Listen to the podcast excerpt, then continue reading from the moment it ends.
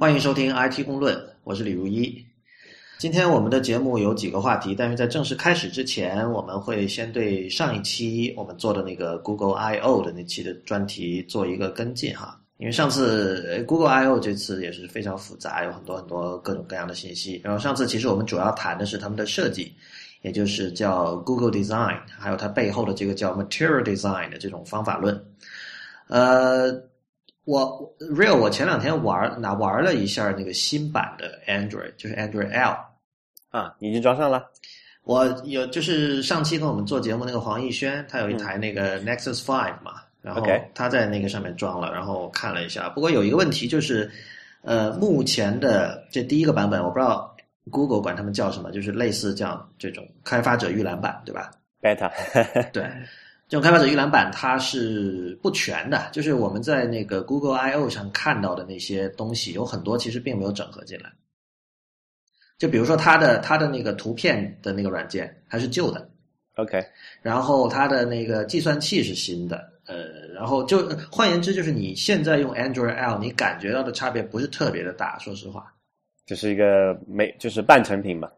对，就是它是一个很。就是真的是很早期的一个 alpha，就这么说吧。然后呃，你可以看到他们提到的一些设计上的变化哈，比如说那个他们说像这个墨水和纸学习嘛。那这个墨，它它所谓的墨水其实是那个，就是有些地方你那个有一种按钮，你按上去之后，它会有一个以你点按的方式那个位置为圆心向四周扩散的一个动画。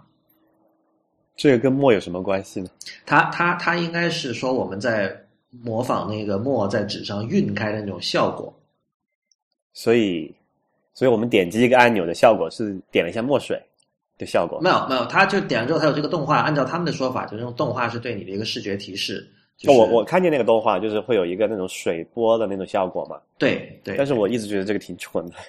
他他其实他倒是他自己是完整的，就是说，因为你知道他有一个叫 FAB，就是呃叫什么悬浮的。动作按钮就是那个圆的东西，啊啊，那个圆的东西经常会跨在就是两个界面之间那个分界上的地方，就显得很跳脱嘛，整个让这个版面显得很灵活。然后其实那个向周围扩散的，就是是跟这个圆形本身是一致的嘛，就是它其实是把这个圆形在往外扩散。但是就是我我之前给那个好奇心日报写的那篇关于 Google Design 的文章也提到，就是不能从表面上去理解他们所谓的学习纸张和墨水。就是你比如说他学习纸张，但他其实并没有说像，比如像 iOS 七里面那个笔记软件一样，它的那个背景真的是有纸的纹理的嘛，对吧？它它没有那种东西。然后就 iOS 七，我们觉得已经是是非常不拟物了。比如说这个 Android L，呃，就就说这个新的 Google Design 还会用很多这种叫什么阴影，甚甚至他很强调阴影，那就是阴影对他们很有用。但是呃 iOS 七其实是把阴影都干掉了嘛。呃，但是另一方面，他们像这个 Google 这边的人，虽然说我们学习纸张、学习墨水，但是其实他们最终做出来的东西，至少目前看到的，并不会像他们这句话所暗示的那么的拟拟物。对，是啊，会有一个抽象的过程在里面。对对对，所以所以我觉得就是我只能说 Google 还是 Google，就是他们，我觉得就是说以前喜欢 Google 的风格的人，看到新的 Google Design，并不会觉得说不适应，或者说觉得。很拟物或者觉得很恶心，我觉得不会的。嗯，其他没什么，因为现在这个 Android L 还是太就是太早期的一个版本哈。然后我记得那个 Real 上次你说我们有有一个东西漏了题了，是关于 Android 运行时 Android Runtime 的。对，后来就是那个那天我们不是做 Google 那期，我们都看了大概一半多三分之二的样子嘛。后来在那个那个 Google I O Keynote 的后半段，他们演示了这么一个事儿，就是。可以在那个就是 Chromebook，就是跑那个 Chrome OS 那个笔记本上面，嗯，直接运行部分的这个 Android 的应用，嗯，我觉得这个，我当时就觉得 What？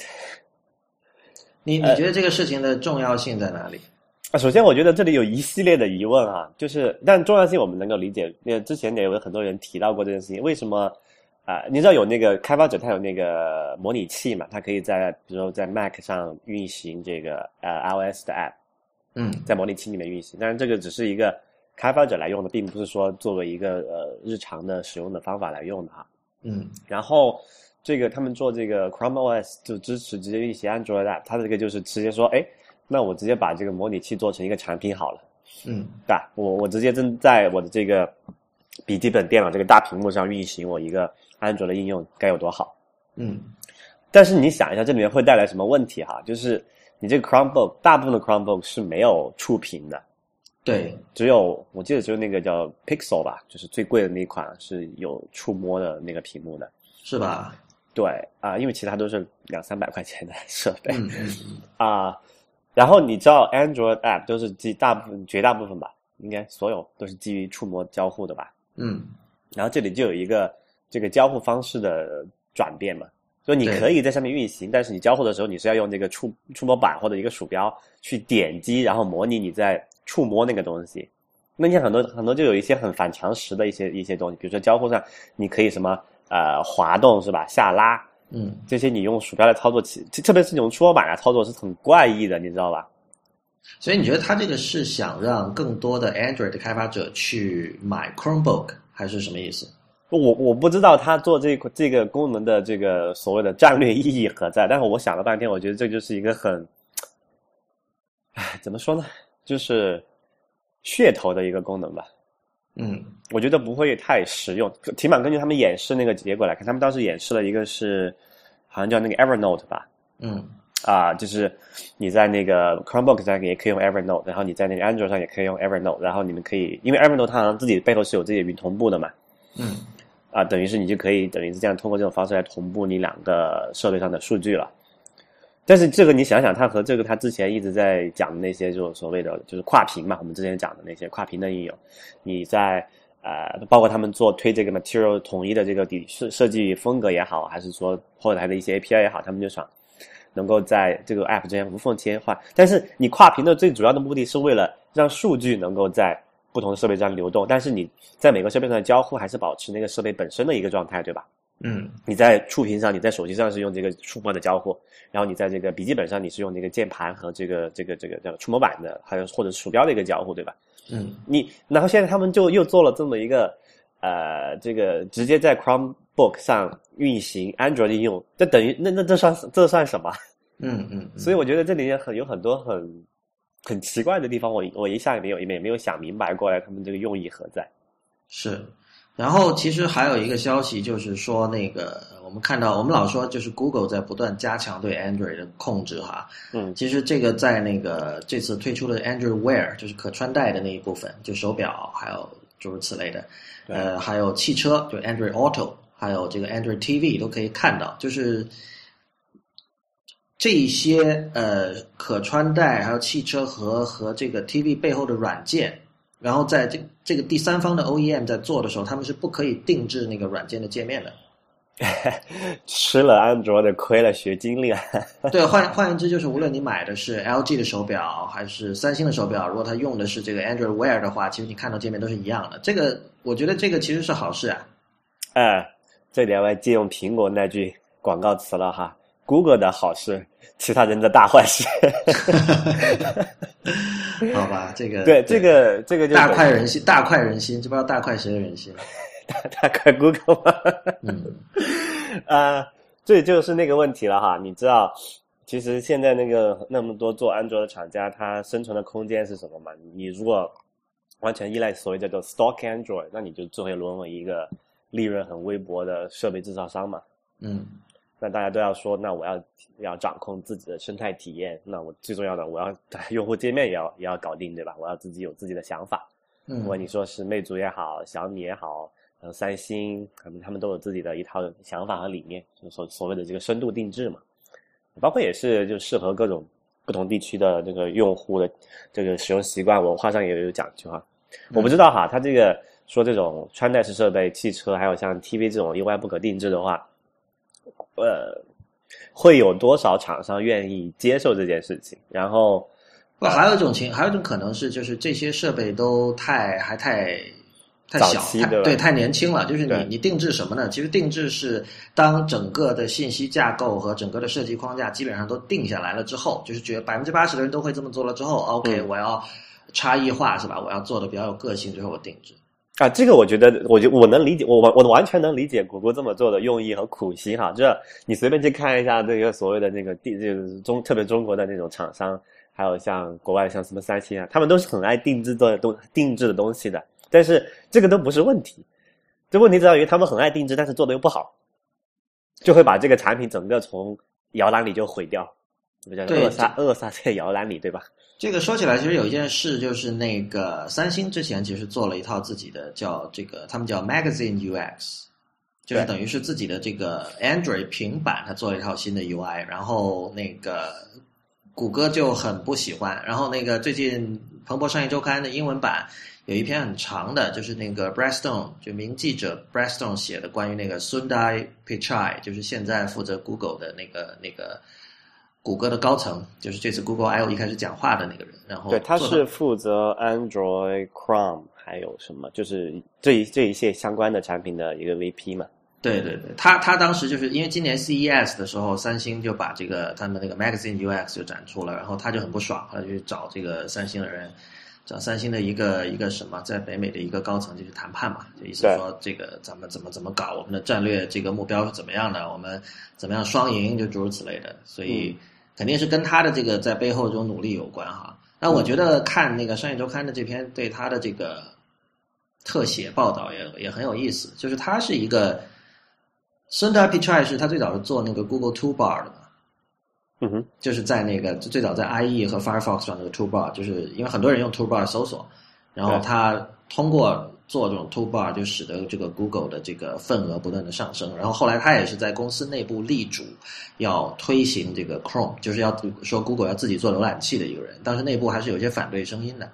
就是那个 Eric Schmidt，他觉得浪费钱嘛，做这个事情。对，然后那个其实他是接任那个 Andy Rubin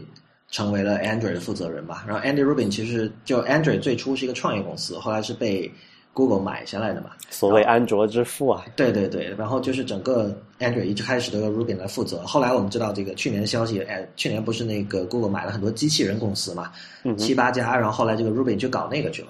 然后他他其实是被怎么讲？就我看那篇报道，我有一个很我不知道我，对我我就我就老是想到那个 Scott Forstall，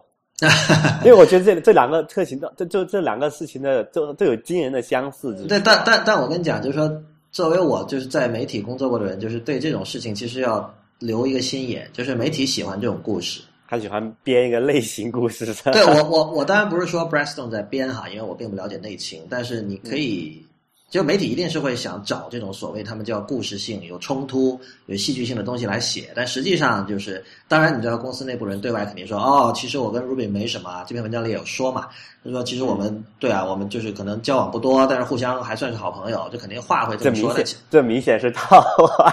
啊，对。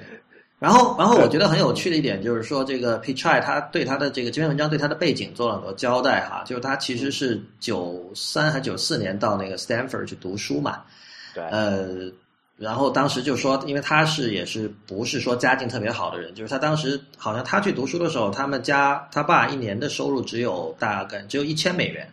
所以他当时到了美国，他想买一个背包，然后他发现那个背包要六十美元，他觉得哇好贵啊，后来就买了个二手的，就是这样，然后是一个就是。非常纯真的一个男孩儿，感觉就是因为当时他说他在那个斯坦福最郁闷的事情就是女朋友还要过一年才能够从印度过来跟他相会。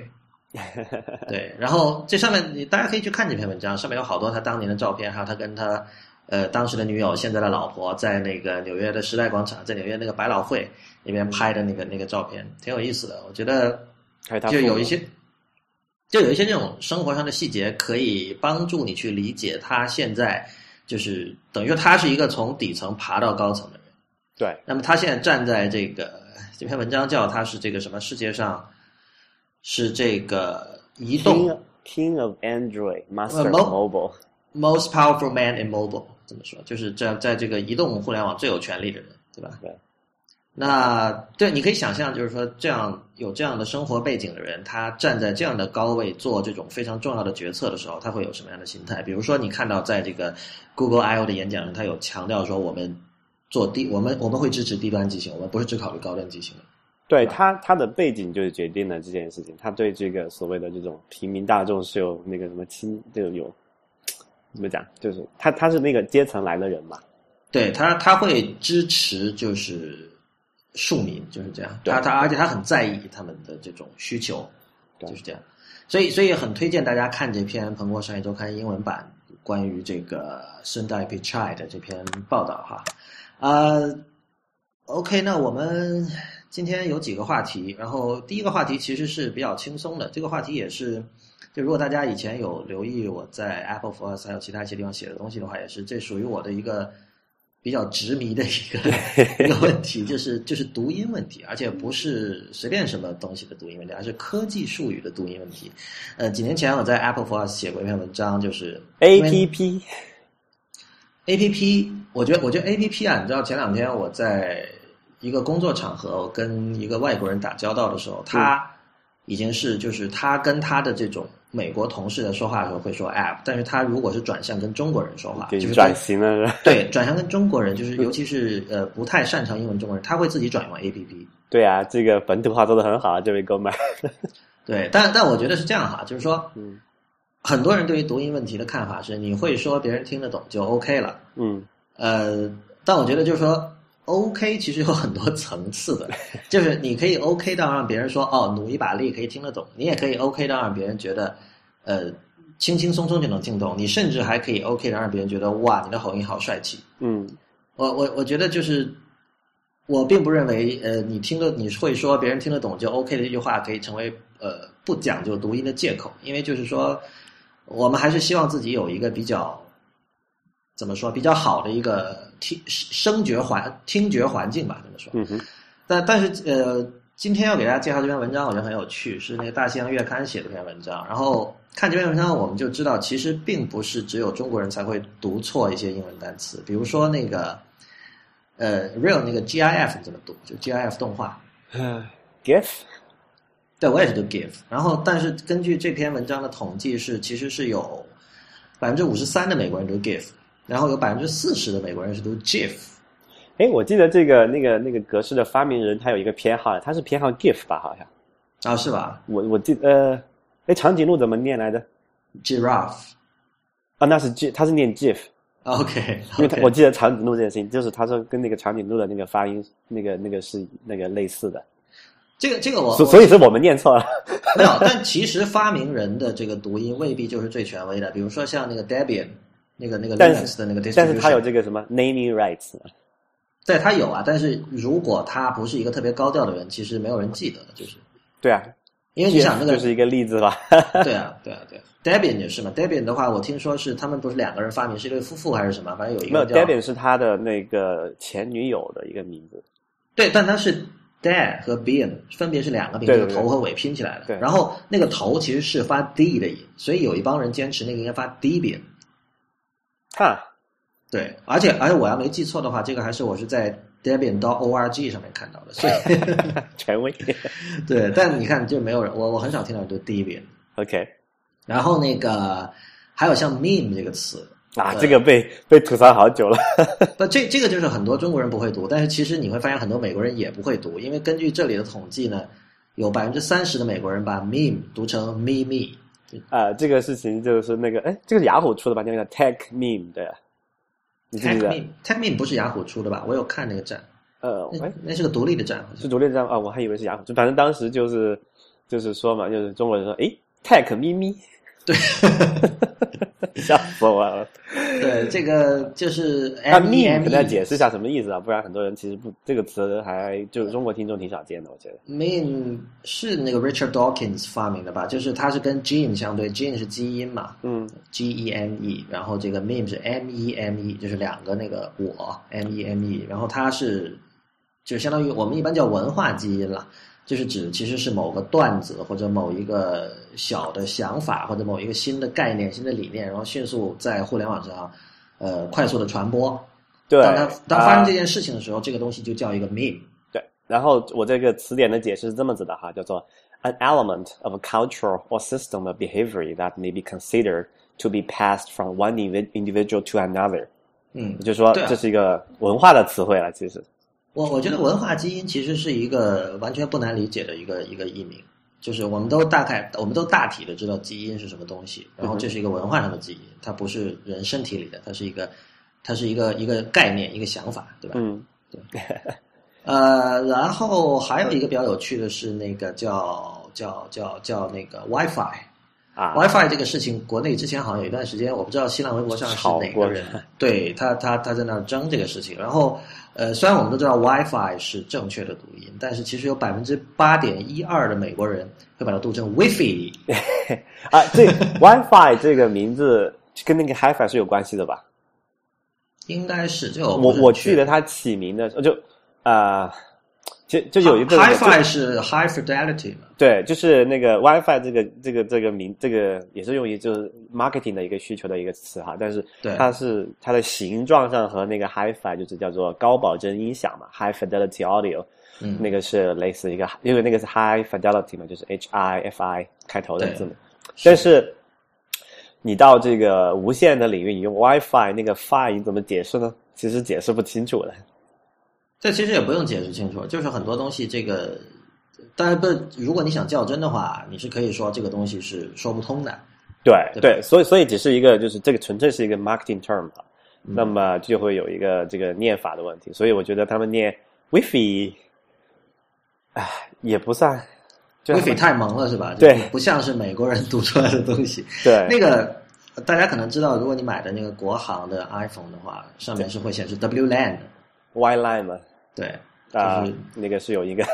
很坑爹的中国特色的事情。对，就是你刚才提到 marketing，其实从 marketing 角度来说，WiFi 显然是更加朗朗上口嘛，跟这个 WLAN 相比。你念念起比比 wifi 念起来也更那个嘛，就是叫什么字正腔圆嘛。是，OK，下一个 avatar。其实我一直觉得，就是大家用 avatar 这个词来说头像是没有必要的哈。但是我们看到百分之六十一点八的美国人管头像是叫 profile picture，好长啊。然但是后但是很多很多这种网站也好，那 app 也好，确实这么叫的耶。OK 所以我觉得他们也是有一定原因的。Avatar 其实我觉得还蛮少见到的，avatar，我觉得是 geek 社群比较对对对，而且然后叫叫 avatar 的这里显示是百分之三十。而且我觉得有还有一个问题就是那个自从那个那个电影出来之后哈，这个词嗯就可能会搜索的时候会有点问题了。是的，是的。啊然后不不这里要吐槽一下那个 profile，嗯你知道 profile 这个概念是解释不清楚的吗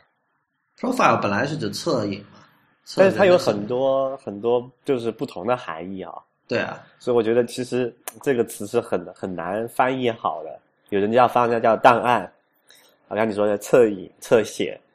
那它它其实你要说从这个概念上讲，它是指对一个人的某一个 dimension 某一个方面进行一种描述。对，但是就说你你这个这个是最开始我们叫做什么侧写嘛，就是给一个那个是一种什么太呃心理上或者是这个文学上的一个东西，但是你用到这个 IT 领域的话，这个就变得很奇怪的一个概念了。就是说我用一个账号是一个我建了一个账号，我建了一个 profile，对，这其实是引申义啦。但我觉得到了今天，就是大家都明白，一开始可能是我觉得这个引申有点过头哈。对对就是，但是你你如果沿用我刚才那个解释还是对的嘛，就是你的你的页面上的 profile 就说明了你的什么生日，然后你什么上过哪个学校，比如你的 Facebook profile，就是它其实是从这些侧面来描写这个人，对吧？嗯，反正我我我明白你的意思啊，就反正我觉得这个这个词是用的比较模糊的哈，所以我建议，如果你要去做用什么 account 啊这些比较简单直观的，没有那么多歧义的词汇会好一些，我觉得。嗯，那这个 account 和 profile 的这个区别，其实很多人我觉得也未必搞得清楚。就很多很多它那个设置里是有 account 和 profile 嘛，对比如说那个 Line Line 的那个在 iPhone 版它就可以用。对，呃，account 一般就是一些设置，可能技术性更强；profile 就是跟你个人的一些资料相关的一些东西，大概是这么分。呃，还有百分之六点四七的人，美国人管这个头像是叫 user image，哇，这个很很很直接、啊。这个很这个很很洋很下里巴人的一个一个叫法，不过倒是 倒是不会不会不会有歧义，就是对对对，data 我觉得挺有意思。data 就是百分之五十五的人叫 data，然后百分之四十二人叫 data。啊，还有一个词我觉得挺有意思，可以讲一下，就是那个 booting up，boot up。嗯，这个这个呃，然后有有一些常见的说法叫什么 start up，呃对，boot up，power up，power on，或者是 turn on 之类的，对吧？你你会偏向用哪一个？呃，我想想哈，我会用那个 boot up 或者 start up，但其实你知道 boot up 这个词的渊源是什么吗？不知道哎。这个词其实说起来还蛮技术的。如果我没记错，大概是这样子的，就是你知道，呃，那个早期的那个计算机启动的话，它是你知道，所有的计算机所有都是要导入一个很小的一个叫做 ROM 的一个东西嘛，它的东西都存在那里面的。嗯，然后早期的计算机里面是先把那个东西引导好了，然后再用那个引导在磁盘上，或者是当时是软盘，现在是硬盘上面的一些东西嘛。嗯，然后这个过程呢，就就他们这个比喻是这样，就好像你拎着一个鞋带，把那个鞋子提起来哦，boot 是吧？就是靴子嘛，，OK，所以是拎着那个鞋带把靴子提起来叫 boot up。这这很像是那种就是讲究这个 geek 趣味的那帮人会 会热衷于使用的词哈。对，所以所以我觉得其实就是，除非你的你的产品的这个用户的这个人群是像我这样的人，嗯 呃，就知道这个这个 technical 的的这个这个技术的背景怎么样子，我觉得还是不要用 boot up 这个词比较好，就像那个什么 startup 啊、power turn 那些比较浅显直观的词，我觉得会好一些。对，事实上我们看到有百分之四十五点二一的美国人是用 turn on 的，这个是最最大比例的用法。嗯哼，对，就是就这 boot 个 up 其实只有百分之不到百分之十六的人在用，就是还是有一定的这个历史原因的。对，排名第二的是用 start，对 start my computer。对对，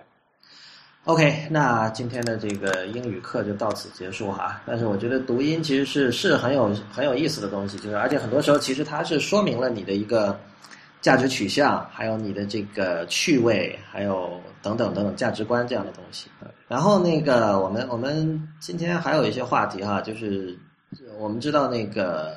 Aperture 这个苹果的专业给专业呃专业照片处理和专业摄影师用的这个呃相片处理软件要被抛弃了。嗯，管理吧，相片管理软件，它会做，它可以做一定的简单的处理，但是我觉得处理应该不是它最核心的功能。那它它的这个照片处理的这个能力肯定是比现在的比 iPhoto 要好，iPhoto 要好很多。对，所以这个事儿其实就是说，到了那个上次 WWDC 他们会上也有讲，就是到了明年二零一五年初的时候，会出现一个叫 Photos 的一个 App，然后这个它就不叫 iPhoto 了，就以后很可能 iPhoto 会会会不存在了。然后无论是在 iOS 还是在 Mac 上，都是用一个叫 Photos 的这个软件来处理你的所有的照片。然后呃，有一个很重要的变化是，你的照片所有都会存在云端。就是这个你确定吗？我觉得这件事情，我觉得是很难以想象的，起码在现在这个阶段哈。不，我确定啊，因为现在因为我装了那个 iOS 八的那个 beta 版，嗯，呃，然后你可以看到，就是它已经把 Photo Stream 就是退居二线嘛，就是它会鼓励你使用一个叫 iCloud Photos 的一个东西，这个东西会用来取代 Photo Stream。那么之前其实但但是它真的把那些所有照片都存起来了吗？呃，现在的这个 iCloud Photos 还是基本上是很不稳定的一个状态，就是我的我的两台 iOS 八设备经常会有这个照片无法同步的问题，但是你不能拿 beta 版来说事儿嘛。但是对我觉得至少苹果的它的这个设计的这个想法是说以后就是所有的照片会在云端，然后你可以那个。但当然这里有很多问题了，比如你刚才问的问问的问题，其实我理解就是说，尤其是这种专业级的相片用户，他的相片的体积太大，对啊，他们会拍一些那种叫做呃 RAW 嘛，就是原始格式。你知道很多我们相机拿出来的就是那种 JPEG 那种格式的话，它其实经过压缩的嘛。嗯，然后那些所谓的专业的那个拍人，他会拍那种原片，就是那个图片是没有经过压缩的，叫做一个 RAW 嘛。嗯然后那种一张大概就是二三十兆吧，我记得，嗯就在目目前那种相机上。那如果苹果说啊、我不管你这个照片什么格式，我都给你无损的全部保存起来，并且免费，呃，我觉得在成本上这是一件不可想象的事情。这个就是有一些就是内线人关系比较强的人会觉得就是这样，就是我不记得是听 ATP 还是听谁说的了。嗯那苹果虽然现在没有明没有明确呃没有百分之百确定，但我记得 WWDC 的演讲上好像有提过，就是说包括 RAW 的照片我都给你全部存到云端，而且是无限量的。这个现在看来确实很难想象哈，就是因为职业摄影师分分钟他的那个文件尺寸是以 TB 来计算的。对啊，我个人的自己的那个就是我我还不是一个职业摄影师，我觉得这个普通人我的相相册也有差不将近一百个 G 的大小吧。对，我觉得这个其实就是在说明苹果对于这种呃图片处理和摄影的未来的一种想象吧。因为首先我们看到是 iOS 八的相机是增加了很多专业功能的，就是在这个专业功能指的是在像调色、调节这个照片本身的质感、调节照片本身的品质上多了很多呃以前没有的功能。对，这就是他们所说的叫做开放了这个手工控制嘛。就是我们现在用那个系统自带那个相机拍照的话，其实你你可控制的东西是很少的。然后这次 iOS 八就是在 WBC 上他们讲了，他们会在 API 上把相机很多底层的一些东西，比如说什么感光度啊、曝光时间啊这些基础的那些东西，它能够开放给应用程序，它可以自己调。对我们其实都知道，就是说 iPhone 的在今天的相机对于普通人是绝对绝对足够好，你甚至可以说是过好。对，这这个我印象特别深刻，就是前段时间我去那个川藏边界玩了一圈嘛，然后跟朋友一起，嗯。啊，然后他带了一个那个一个索尼的一个入门级的单反嘛，嗯，然后我带了 我带五 S 去拍照，然后我们两个都是拍照小白，就是不怎么懂调教的，然后。呃，我他他他也有一个那个 iPhone 五还是五 S 忘了，然后，呃，反正他就用那个，他拍的时候都是用那个，就是这个入门单反拍的嘛，然后一个挺贵的，好像八千多块钱吧，啊，然后，再回来我们看拍完，就是把那个照片导到电脑里面，这个在这个这个 Retina 屏幕上一看，哎，发现我这个这个五 S 拍的相片好像比他那个好很多哎，嗯，啊，这就我想到这个问题，就是说。呃，真的，其实，在就目前这个所谓高端摄相机，呃，高端手机的这个自带摄像头，对于普通来说，应该已经是远远足就足够用了。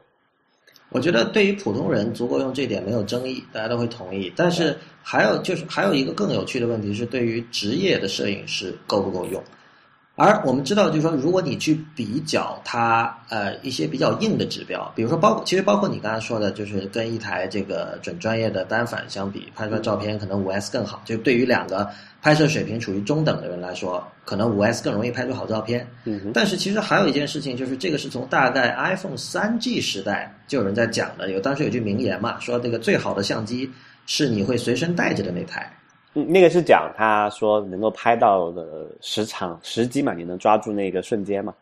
对，但那这句话其实就是很有哲理嘛，就是你知道，就是当你人人都有懒，人都有惰性，然后你其实现在有时候很难界定说，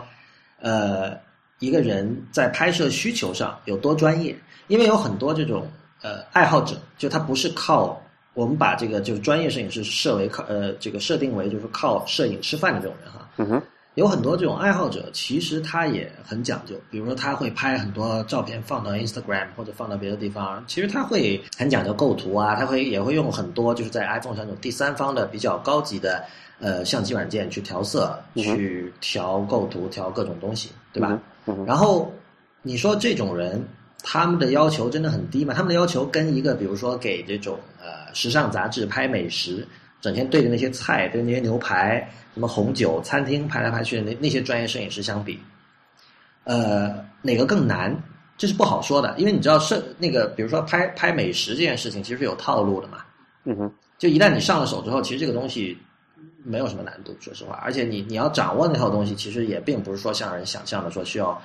多多么这个高的艺术天分之类的。嗯。但相反，就是说，当普通人能够处于一种。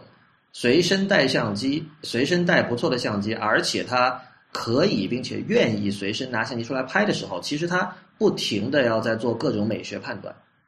嗯，这种时候，其实他分分钟他要投入的这种所谓的这种创意性思考的深度和广度，可能会比一个做行活的专业摄影师还要多。嗯哼，所以，所以这个问题带来的一个延伸的思考，就是说，呃。是一种，你可以把它理解为一种对拍照的专业性的解构。就是说，拍照意味着什么？我们知道，一开始最早拍照的时候，肯定因为它的那个专业性很强，你必须有一个受过训练的人才能拍嘛，而且不是什么时候都可以拍，大家得准备。但是，当拍照变得如此的深入这个社会机理、进深入日常生活的时候，对啊，就专业性究竟意味着什么？然后我觉得像这个 Photos，它其实是有在往这个方向去去思考了，就是我们相信，就是 Aperture 之前的一些专业性的功能，未来是会被整合到 Photos 里的。对，对你你你很难想象说，就是苹果完全放弃了这个专业摄影这样的一个一个一个市场。我前两天看到不知道谁在 Twitter 上说说这个是这个 Cook Tim Cook 上台之后的一个变化，就是说说这个 Tim Cook 上台之后。所有的这种新的举措、新的产品都是面向消费者的，然后就专业社群被抛弃了。然后，但是，但是，其实这次你知道 Aperture 被抛弃的时候，就有记者问嘛，就是有人就很担心说那个 Final Cut 会不会被抛弃，还有这个 Logic Pro，就是这是他们的分别的那个视频和音频剪辑软件嘛，那是彻彻底底的专业工具了。对，那个当然我们知道这个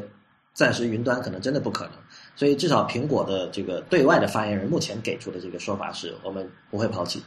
嗯，对，但是 Photos 的话，就其实这这样的话，你可以看出是不是他们对于这个。他们认为摄影已经发生了一种一种一种转型，摄影跟以前的摄影其实就真的是差别很大。这个让我想起那个 Craig Mott，他在《纽约客》写过一篇文章，就是他他也是讲了自己从大从子从大学开始就很喜欢拍照嘛，当时买各种镜头啊，花了好多钱啊什么的。然后后来他前阵子去那个他的经历跟你刚才去川藏的经历其实有点像啊，他是在日本嘛，嗯，他去那个是熊野古道吧，在和歌山那边。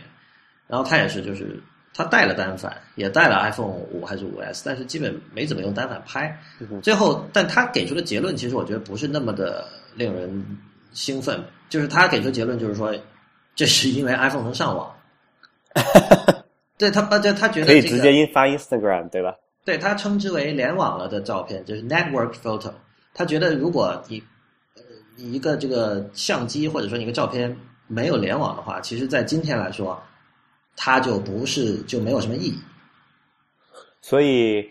呃，就是针对这种呃，就是也也不叫专业摄用摄像师，就是 prosumer 那种人，这种叫翻译成什么好？呃，就是专业爱好者。对，这种这种 这种以后的摄像机的厂商应该出一个那种 iPhone 外挂镜头。对，这个这个很 can，这个是有点像那种日本的真道具的那种趣味。对，不过我之前看一篇文章，有一点我觉得挺对的，就是你知道，就是你如果作为职职业摄影师哈，你要跟甲方一起工作，甲方经常要修改的嘛。嗯哼。所有做设计和做创意工作的人都知道。那如果相片都在云端，假设 iCloud 可以够快够稳的话，那对于这种反复的往复修改，其实是可以大大的节省时间的，对吧？就可以直接在网上共享看到效果了嘛？对，当然这这我觉得这是个很理想的状态。我我真的不知道像 RAW 那种尺寸的照片，或者就是说你在在检查这个，在让甲方验收的时候，你可能没有必要传 RAW 过去，是吧？嗯，你可以传一个就是比如做好的的那个 JPG、PNG 或者 TIFF 或者不管什么哈。嗯。但是就是你知道以前我认识的职业摄影师，其实很多摄影师其实他对于电脑并不是那么熟，然后你要他去就是。传大文件对他们始终是一个问题。嗯哼，最早我记得他们用那个 usendit.com，对，那是一个就是可以传这种好像最大大尺寸附件嘛。对对对，后来那个有各种各样的乱七八糟工具啊，Dropbox 上也也有。呃，然后最近好像我觉得国内的话用的最多的还是 QQ 或者是那个 QQ 超大附件。对，那。就这这其实是一种，我觉得 QQ 没有问题了，QQ 而且它确实传输速度很快，而且现在我知道有很多摄影师在用这个，而且这个就是它是一个怎么说，人人都有 QQ 在中国，所以你不会遇到什么麻烦。但是我不知道哈，反正 QQ 的用户体验，我觉得个人觉得很糟糕。对，就是你你如果说就是我们如果真的把这个用户体验的标准抬高一点的话，我可以说你比如说那个你 QQ，毕竟你还是要这个，比如说你把文件打个包。对，然后那边要解压还是怎么？然后传输的时候你得在这边得接一下什么的。然后如果是这个呃苹果想象那种这种 photo，然后加 iCloud 这样的这种呃一种一种工作方式可以实现的话，其实乙方在那边呃甲方在那边验收其实就简单的多了。反正我觉得吧，就是这个 photo 就 iCloud photo 对我来个人来讲最重要的意义，刚才你讲那些其实我都不是特别看重哈。我觉得最重要一点就是我可以不用担心我的照片丢掉了。对，因为你说你现在我这个有个一百个 GB 的这个这个照片，都是多这么多年累积下来的，我还得给它备份，还得想着呀，是不是有那个 corruption？你知道那个 Mac 用的那个文件系统是很糟糕的嘛？经常会有照片会莫名其妙，哎，就过几年就坏掉了。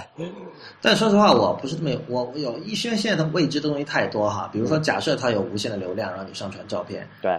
本地是不是有完全一样的一份拷贝呢？然后，如果我本地硬盘空间不够了，我删掉了，云端那边会怎么样？唉，所以这个还有很多，所以我跟你问你吧，就是有还是有很多不确定性的东西在里面。呃，当然我是觉得像那个叫什么 Flickr，之前早年有个那种付费版本，是那种真的是可以无限上传的，然后你可以看的。呃，但后来那个东西他们很很快就被叫停了嘛，因为发现这个成本完全没法接受。啊，对，当时当时那个你说那个 Flickr Pro 是很受摄影师欢迎的，对啊，就可见摄影师是很愿意把照片存在云端的。我觉得你只要把这个权限管理做好，比如它有些东西它是给客户看的，对，那么你可以可以设定权限，然后有些东西你可能自己放在上面，甚至甚至你可以把云端作为你的一个工作空间，甚至有没有可能像 Google Docs 那样，你可以跟甲方一起来编辑？对，我觉得这里都是有想象空间的。对，反正我就是，然后他们就是放到云端之后，他就可以省掉自己的管，就是操心他的会那个保存和管理的一些问题了嘛。这个事情，我印象中有一件事，就是那个 Mark Arm 他老婆嘛，那个叫 Tiffany Arm 吧，Tiffany 对对，然后他是一个职业摄影师，然后他就当时 Michael 不是还在家里搞的那种什么各种 NAS 给他备份那些照片嘛，因为他们都是拍那种大照片的，然后出来都是很大，然后你要要保存下来，因为是你的作品嘛。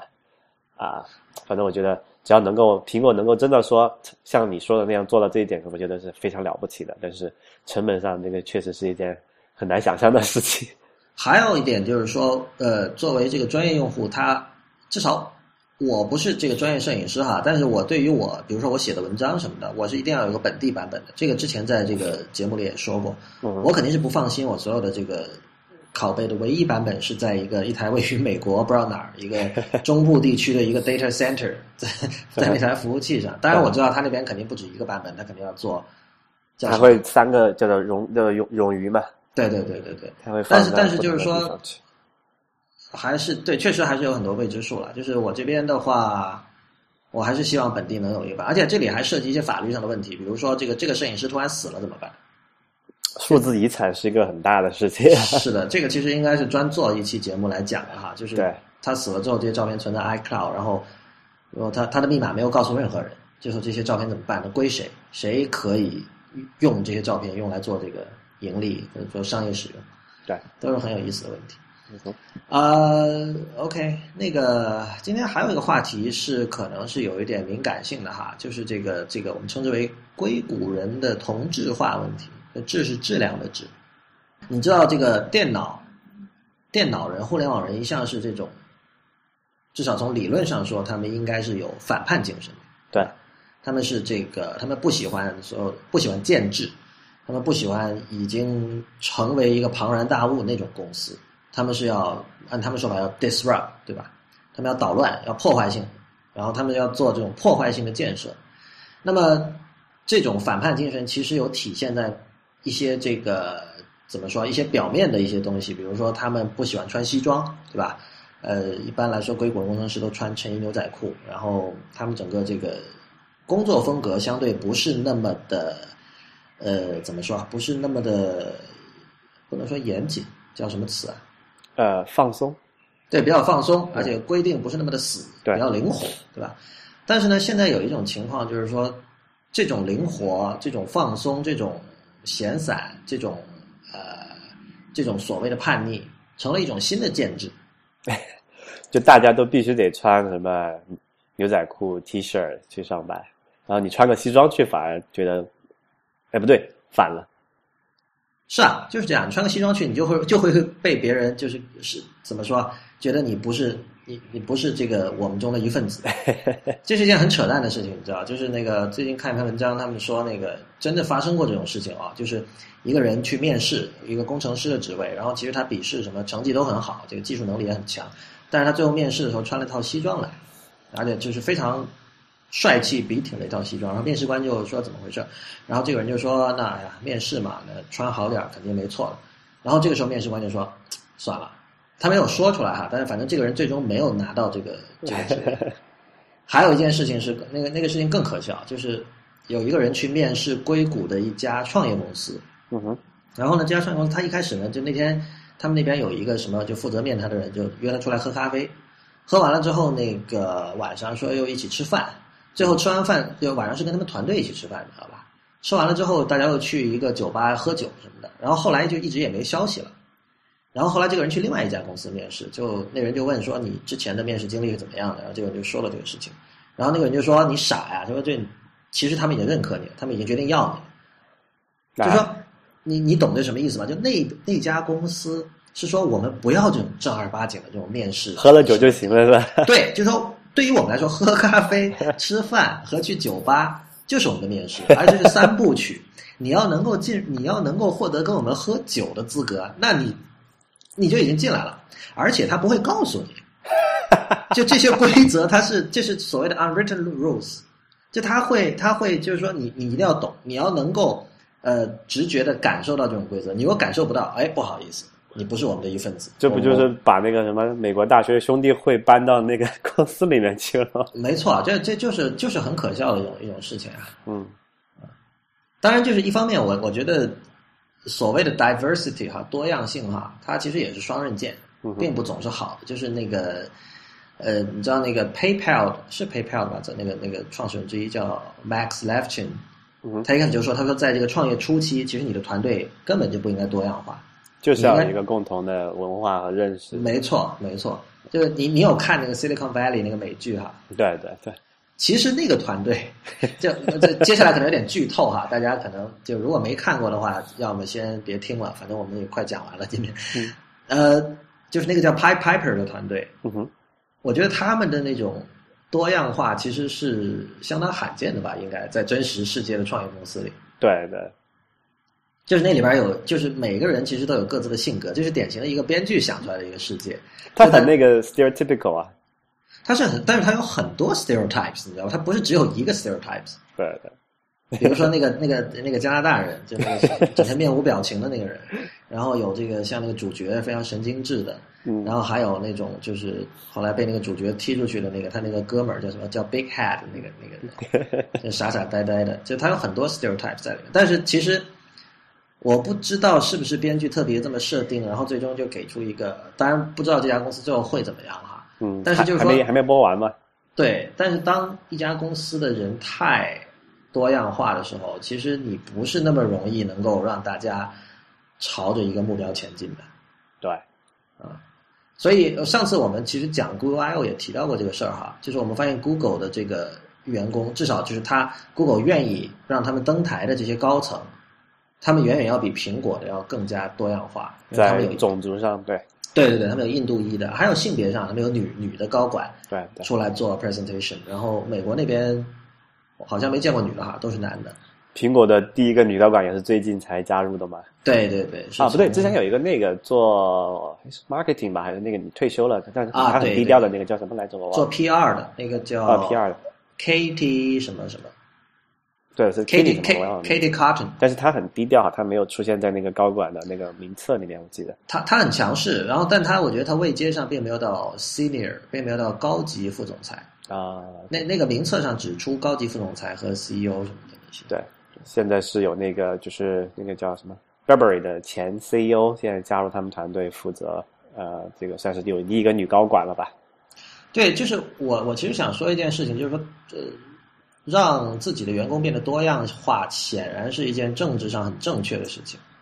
但它是不是对公司是最好的事情？我觉得这个真得看，嗯，得看是什么公司。就是这，我觉得这个也是乔布斯跟 Cook 治理苹果的一个挺挺重要的一个区别吧。我觉得乔乔布斯很显然他是不是去，他不会去理会所谓的什么 diversity 这种事情。你只要把产品做好了。对，就他，他是一种，你可以说是一种为达目的不择手段的一个人。但是 Cook 显然不是嘛，Cook 是一个就是就是外呃美国人喜欢说他的那个心像金子一样，他有一个这个金子般的心的这样的一个人。哎，说到这里啊，这里刚刚插个小事哈，就是今天看到推特上发了一个消息，库克跑去参加那个三番的彩虹游行嘛，嗯啊，然后拍了一个照出来。对，哎，库克是同性恋吧？这个他没有公然出柜，但是好像业界都这么说的。对，不应该说公然出柜，就是没有出柜，没有 出柜。对，但感觉上是了，因为就是他反正未婚嘛。对。然后整个人非常的，就是他符合很多大家对同性恋的那种 stereotypical 的想象。嗯哼。嗯。所以，哎，我不知道你你对于这个中国的创业公司有没有？我觉得中国创业公司好像现在还没有刚才说那种像硅谷那种同质化的情况哈。哼。看部门吧，我觉得有些地方会有，有些地方就是特别强调说，其实这个说白了就是企业文化建设嘛。对对，这倒并不是这个互联网公司的什么独特的地方，就是包括这包括你家楼下的这种呃这个发廊，每天早上可能就是大家里面所有的员工，洗发师、洗头的这个员工和理发师都要一起站到门口喊口号。其实这个是是类似的事情，但是我觉得硅谷至少有一点好，就是好像有相当多的人很愿意去变得这样同质化。嗯，这叫什么？就是融入嘛，他呀。对，就他他认同这套东西。就你比如说你在这个，比如说在投行或者在这个金融圈，这就这些地方，大家肯定也是大家说的话，对对对啊，不就穿的衣服、说的话、想的事情，还有身体动作，所有这些东西都是非常同质化、非常一致的，像军队一样的。对。但是但是就是这些人，他们我觉得他们没有那么热衷，但是但是硅谷的很多人是觉得这样真的很酷。就我就是一个 programmer，对吧？我就我我就是这个。穿 T 恤牛仔裤，然后我吃这个健康食品，我开一辆 Tesla，然后这个我经常健身，过得很绿色，反正。对对对对对，这这是一种，这是一个反正价值观嘛，我觉得。他认同这种理念的话，他就这样去践行哦。但总之，我的感觉就是这样的人做出的产品很可能会很无聊。这 这就像就是苹果也很同质化，产品你觉得很无聊吗？苹果的同质化是另外一种，苹果同质化是，我觉得很多人是。哼，这是好问题啊，对吧？你你看不到，起码你在 Keynote 上你看不到它那种所谓的像 Google 那样的 diversification，然后你，但是它做出来产品还是那种，对吧？这是好问题，因为我我其实一直觉得，就是我之前说过很多次，我觉得苹果苹果店啊那个就实体苹果店的那种感觉，很像浦泽直树那个《二十世纪少年》里面虚构出来一个叫朋友乐园。就在那里面有一个叫朋友的领袖，然后那里边的一切都是非常的新快，非常的明朗，非常的快乐，就是没有痛苦、没有烦恼的这样的一个世界。就是我觉我觉得苹果店是在，至少以前的苹果店哈，就是地图在营造这样的一种一种幻觉。这种幻觉其实